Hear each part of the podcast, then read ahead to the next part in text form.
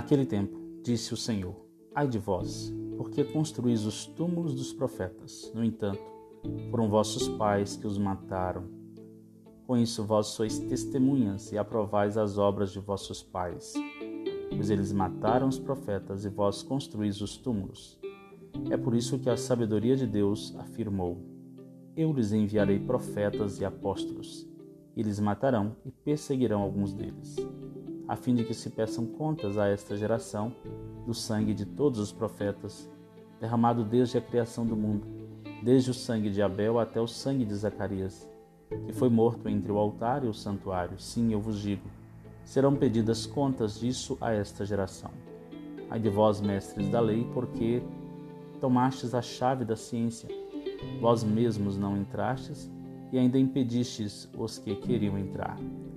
Quando Jesus saiu daí, os mestres da lei e os fariseus começaram a tratá-lo mal e a provocá-lo sobre muitos pontos. Armavam ciladas para pegá-lo de surpresa por qualquer palavra que saísse de sua boca. Lucas 11, 47 a 54. Bom dia, caro ouvinte. Hoje o Evangelho traz o desfecho da presença de Jesus na casa de um fariseu.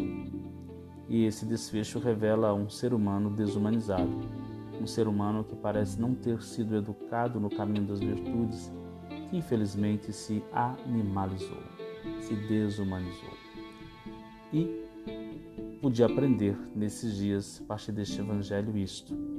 E é o que eu trago agora com os três pontos. Primeiro, Jesus tenta motivar os fariseus e os mestres da lei a acreditar em suas capacidades adquiridas, nas virtudes escondidas em seu interior. Ele continua a orientar a partir de exemplos que revelam a desumanização. Jesus estava tentando trazer adultos desumanizados para a rota das virtudes.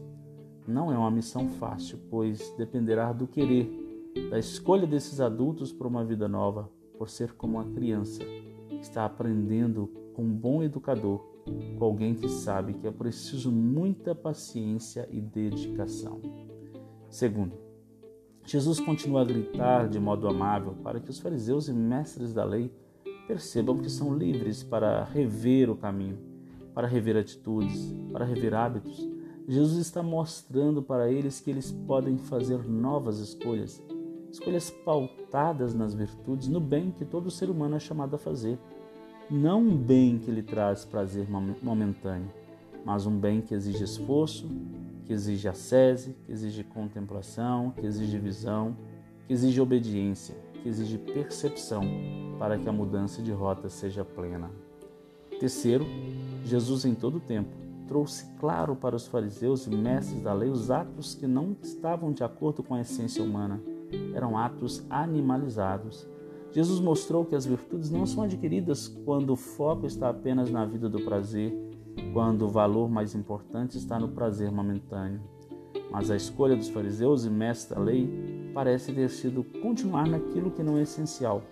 Não foram capazes de se tornarem como uma criança, de resgatar o olhar para o novo, de aventurar-se nas virtudes e de reconhecer a beleza da bondade.